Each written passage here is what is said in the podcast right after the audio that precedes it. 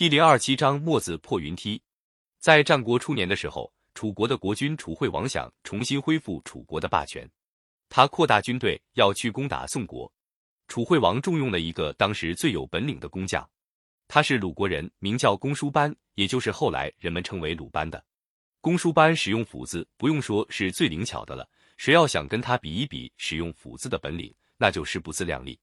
所以后来有个成语叫做班门弄斧。公输班被楚惠王请了去，当了楚国的大夫。他替楚王设计了一种工程的工具，比楼车还要高，看起来简直是高的可以碰到云端似的。所以叫做云梯。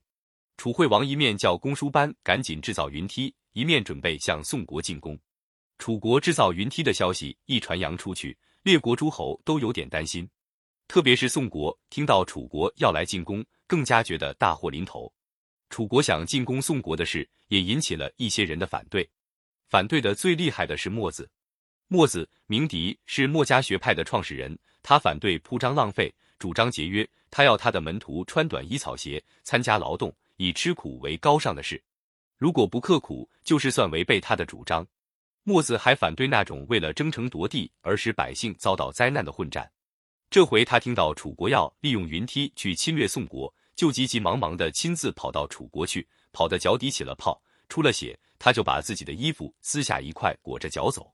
这样奔走了十天十夜，到了楚国的都城郢都。他先去见公叔班，劝他不要帮助楚惠王攻打宋国。公叔班说：“不行呀，我已经答应楚王了。”墨子就要求公叔班带他去见楚惠王。公叔班答应了。在楚惠王面前，墨子很诚恳地说：“楚国土地很大，方圆五千里，地大物博；宋国土地不过五百里，土地并不好，物产也不丰富。大王为什么有了华贵的车马，还要去偷人家的破车呢？为什么要扔了自己绣花绸袍？”去偷人家一件旧短褂子呢？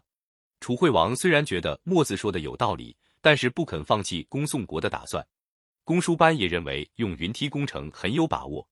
墨子直截了当地说：“你能攻，我能守，你也占不了便宜。”他解下了身上系着的皮带，在地下围着当做城墙，再拿几块小木板当做攻城的工具，叫公叔班来演习一下，比一比本领。公叔班采用一种方法攻城，墨子就用一种方法守城。一个用云梯攻城，一个就用火箭烧云梯，一个用撞车撞城门，一个就用滚木累石砸撞车，一个用地道，一个用烟熏。公输班用了九套功法，把攻城的方法都使完了。